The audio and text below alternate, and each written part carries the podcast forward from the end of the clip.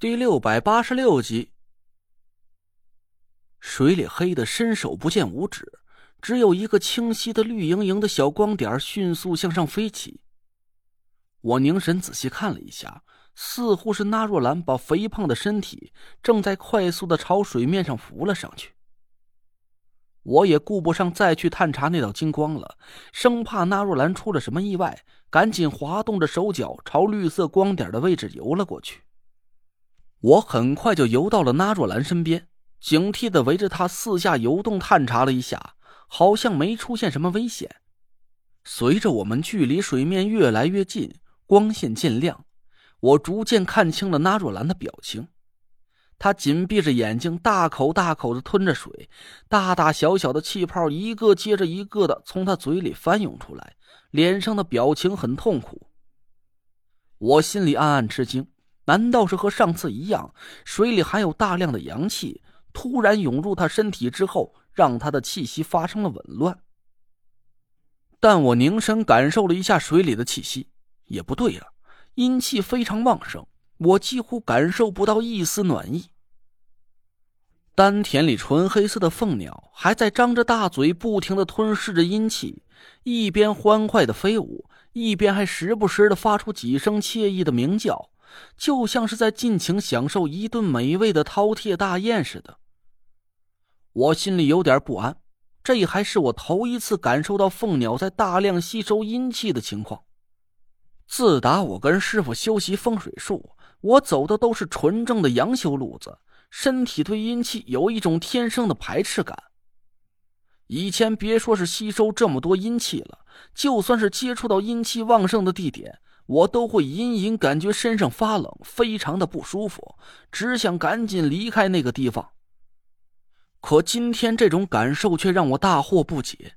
凤鸟吞噬的阴气已经远远超过了我能接受的临界点，但我却没感觉到不适，竟然还特别享受这种阴寒之气给我带来的愉悦。半个多月之前。在我们进入地下溶洞的时候，我的身体还没有发生这种奇怪的变化，不然我直接把阴傀儡给吸干了不就得了？还用得着和他大战一场？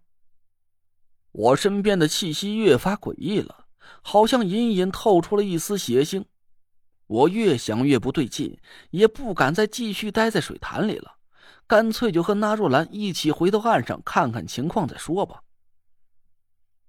我们很快就浮上了水面，身体刚一出水，我眼前一亮，明亮的阳光刺得我眼睛生疼。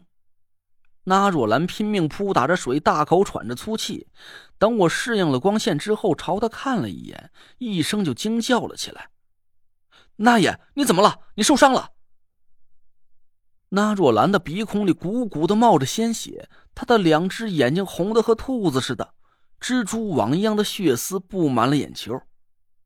切！你什么时候受的伤？我没看见水里有什么东西啊！那若兰刚要张嘴说话，突然的咳嗽了一声，一缕鲜血从她嘴角溢了出来。那若兰软塌塌的举起手指了指岸边，我赶紧一把架住她的腋下。郭子，快拉绳子！郭永哲赶紧拉着伞绳，把那若兰拖向岸边。我游在他身后，紧跟着上了岸。我和郭永哲连拉带拽的把纳若兰鼓捣到一块平地上，让她躺好。大家紧张的围过来查看着纳若兰的情况。还好，几分钟之后，纳若兰慢慢的缓过了气儿，哼哼唧唧的坐起身来。我们几个人长出了一口气。我轻轻拍打着他的后背，拿过水壶喂他喝了一小口水。我靠！吓死我了！你刚才到底怎么回事？怎么突然就浮了上来？啊！你说什么？耳朵嗡隆嗡隆的，听不清。那若兰使劲掏了掏耳朵，两股血水顺着耳朵眼流了出来。我赶紧按着她躺在地上。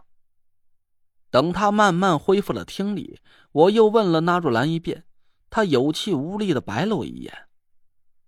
废话，你知道咱俩刚才下潜的深度是多少吗？你还潜的那么快，水压变化太大了，人家实在是撑不住了。再继续往下潜，肺就要炸开了。我仔细回想了一下，我确实是有点太着急了。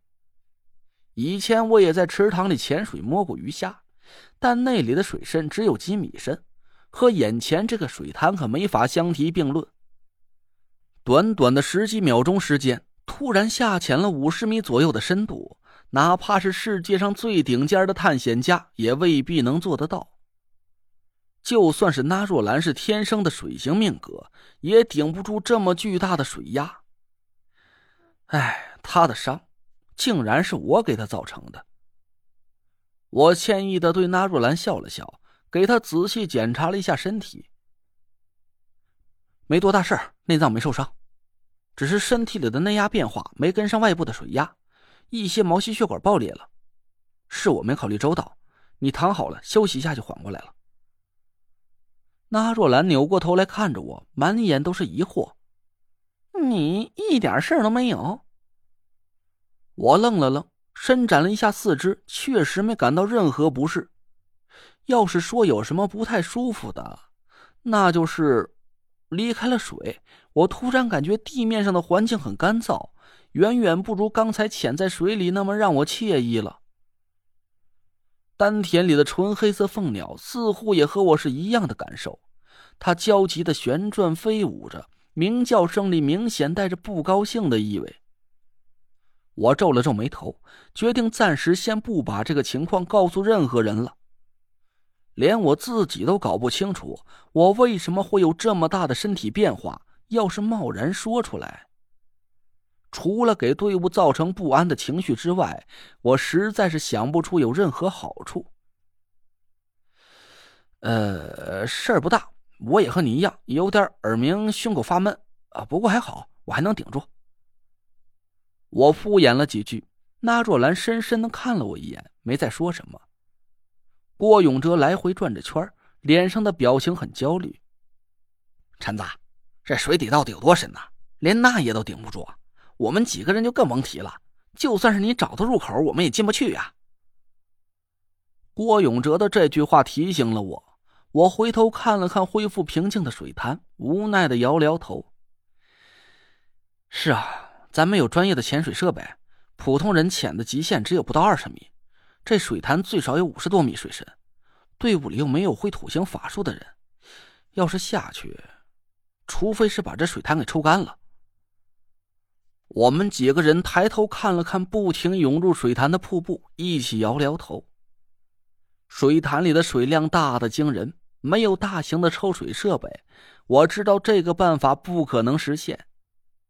我突然想起了卦象上显示的那个变爻，盯着水潭沉默了半天。我站起身来，长吐了一口气。